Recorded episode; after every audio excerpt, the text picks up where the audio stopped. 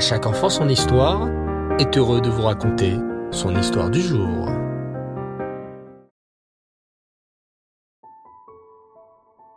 Bonsoir les enfants et Reftov, très content de vous retrouver ce soir. Vous allez bien? Vous passez une belle journée? Baou Hashem. Ce Shabbat dernier à la synagogue, nous avons béni le mois de Av, que l'on appelle aussi Menachem Av. Et nous savons que Rosh Chodesh aura lieu, si Dieu veut, ce Shabbat. Mais sais-tu, cher enfant, que ce n'est pas comme ça que les choses se passaient à l'époque du Beth Amikdash? En effet, à l'époque où le Beth Amikdash se tenait à Yerushalayim, on ne fixait pas le jour de Rosh Chodesh d'après un calendrier, mais d'après des témoins. Comment faisait-on? Si des hommes voyaient la nouvelle lune, ils se rendaient à Yerushalayim, devant le Beddin, le tribunal juif, et témoignaient. Nous avons vu la lune! Nous avons vu la lune! Plein de groupes de deux venaient à Yerushalayim pour témoigner devant le Beddin, car on se base toujours sur deux témoignages dans la loi juive. Les sages les accueillaient tous avec chaleur, même s'ils n'avaient véritablement besoin que d'une seule paire de témoins. Ils le faisaient de la sorte, pour qu'aucun n'ait de regret d'être venu pour rien et hésite à revenir la fois suivante. Voici comment les sages procédaient. Ils faisaient rentrer le premier témoin devant eux et l'interrogeaient. Alors, comment as-tu vu la lune? Est-ce avant ou après le coucher du soleil Au nord ou au sud? Et à quelle altitude te situais-tu? Dans quelle direction allais-tu? Et puis, quelle était la largeur du croissant de lune que tu as vu? Et à ces questions, le témoin racontait précisément où et quand il avait vu la lune, quelle était sa forme. Les sages faisaient alors sortir le premier témoin et rentrer le second, et l'interroger de la même manière. Si les sages constataient que les paroles des deux témoins étaient cohérentes, c'est-à-dire qu'ils l'avaient vu en même temps, alors ils bénissaient le mois. Le chef du Bédine disait à voix haute Sanctifié. Et tout le peuple qui se trouvait sur place criait avec joie Sanctifié, sanctifié. Voilà comment on débutait le nouveau mois. Et c'est à ce moment-là qu'on savait quand tomberaient les fêtes. C'est pour cela qu'il fallait que rapidement tout Eretz Israël soit au courant du début du nouveau mois.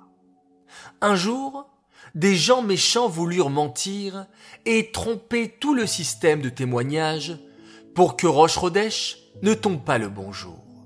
Cela aurait été grave qu'ils réussissent.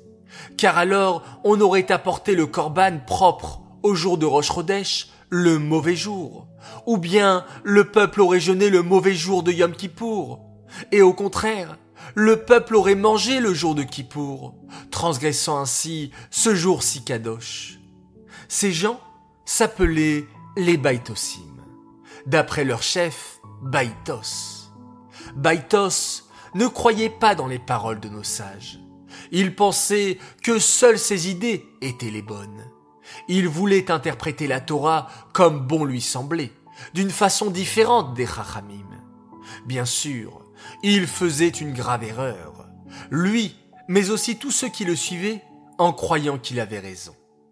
Grâce à cette volonté de ridiculiser les sages d'Israël, ils complotèrent avec les Romains, qui étaient les ennemis des béné Israël à l'époque.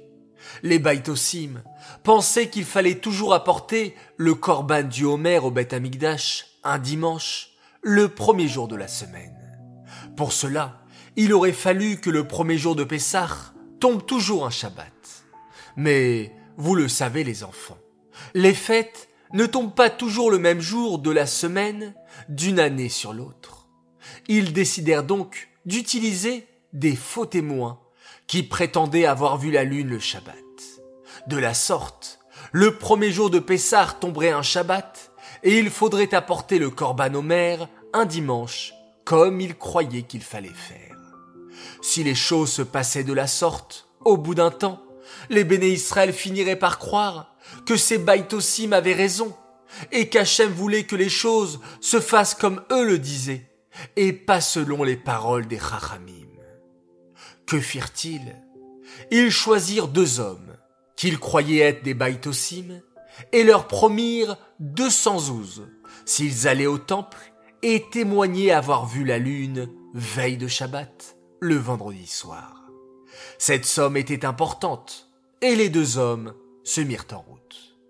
Mais, en fait, seul l'un des deux était d'accord de faire ce faux témoignage, car un seul était un baït aussi. Que cela ne dérangeait pas de mentir et de tromper les sages d'Israël. L'autre, heureusement, était un homme bon, un bon juif, et il avait seulement fait semblant d'accepter cette mission pour pouvoir prévenir les Chachamim de la ruse tentée par les Baïtosim. Les deux hommes arrivèrent à Yerushalayim et déclarèrent Amenez-nous au Beddin, car nous avons vu la nouvelle lune et nous voulons témoigner. Bien entendu. Comme à chaque fois, ils furent accueillis avec de grands honneurs. Comme il était la coutume de recevoir ceux qui venaient témoigner pour le nouveau mois. On les amena au Beddin avec joie et on annonça. Voici deux témoins qui ont vu la nouvelle lune. On fit immédiatement entrer le premier homme, le vrai Baïtossi, et on l'interrogea comme c'était la coutume. Il raconta comment il avait vu la lune, et décrivit exactement le moment où il l'avait vue, sa forme, sa taille et où elle se trouvait. Il le fit très bien, car les Baïtosim lui avaient bien appris comment décrire la lune, pour que cela soit crédible et qu'on ne se rende pas compte de son mensonge. Une fois qu'il sortit, on fit rentrer le second témoin et on lui demanda. Alors, raconte-nous toi aussi comment tu as vu la lune. Et voici ce qu'il répondit. Je me tenais à Maale Adoumim et j'ai vu la lune. Elle était entre deux rochers. Sa tête ressemblait à celle d'un veau. Ses oreilles à celles d'un agneau. Son corps à celui d'un cerf. Et sa queue était entre ses jambes. En voyant cela, je suis tombé à la renverse. Le témoin s'arrêta un moment après ces paroles étranges pour voir la réaction du Beddin. Le prendrait-il pour un fou? Pour un homme qui ne savait pas ce qu'il disait? Lorsqu'il leva la tête, il vit, à sa grande surprise, que les sages le regardaient attentivement et qu'ils avaient compris qu'il ne disait pas de bêtises. En effet, avec ces paroles mystérieuses, le faux témoin avait réussi à sous-entendre qu'il n'avait pas vu véritablement la lune, mais que c'était la ruse d'un ennemi qui cherchait à ridiculiser le Beddin et à faire transgresser plein de lois au béné Israël. Le témoin continua alors. Si vous ne me croyez pas, vous trouverez 212 dans ma poche que j'ai reçu en rapport avec cette mission.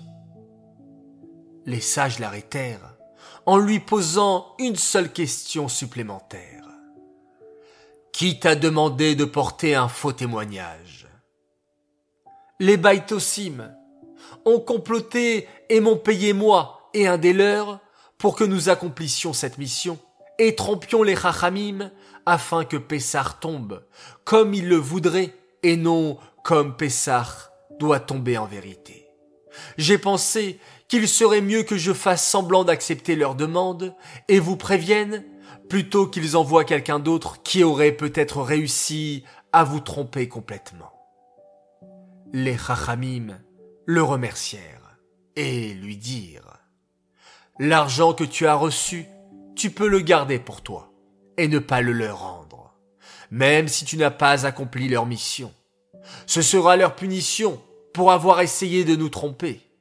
De plus, ils sont passibles de malcoute à partir de ce jour-là, le Beddin modifia le système de témoins pour éviter qu'une situation pareille soit couronnée de succès et que Roche soit décalée à cause de faux témoignages. Seulement certaines personnes connues par les Chachamim pouvaient témoigner avoir vu la nouvelle lune. Par la suite, ce système ne fut plus suffisant pour garantir que les mois soient bien comptés. C'est pourquoi Hillel calcula un calendrier et fixa ainsi les dates de roche pour tous les mois jusqu'à la venue de Machiach très prochainement. Vous pourrez voir les enfants dans les calendriers que vous avez à la maison, tous les roches de l'année fixés par les Chachamim et par Hillel Azaken. Cette histoire est dédiée les Nishmat, Chayabat Esther, Aléa Shalom. J'aimerais ce soir faire mes trois coucous. Premier coucou pour un petit sadique. Il nous vient de l'école Schneor. Bien qu'il a terminé le Cheder, je lui fais son coucou car il le mérite. Il s'appelle Yosef Hillel Djan. Deuxième coucou pour un enfant adorable. Également, il me l'a demandé. Alors, coucou pour toi, Eliaou Ifergan. Et enfin, troisième coucou pour une famille magnifique, la famille Waki, et plus précisément à Aaron, Refaela et Eliel, qui ont un plaisir de faire la tefila en chanson tous les matins grâce à notre CD du chant de la tefila qu'ils apprécient énormément. Alors bravo les enfants et continuez à faire de belles tefilotes. Voilà les enfants, je vous dis bonne soirée, bonne nuit. Continuez à faire des tfilotes magnifiques, car vous savez qu'Hachem vous écoute particulièrement à vous les enfants. Vous avez cette chance de pouvoir parler avec le Maître du monde, avec Hachem, et qu'il puisse exaucer toujours, toujours vos belles téphilotes. Laila Tov, bonne nuit, et on termine cette journée en faisant un magnifique schéma Israël.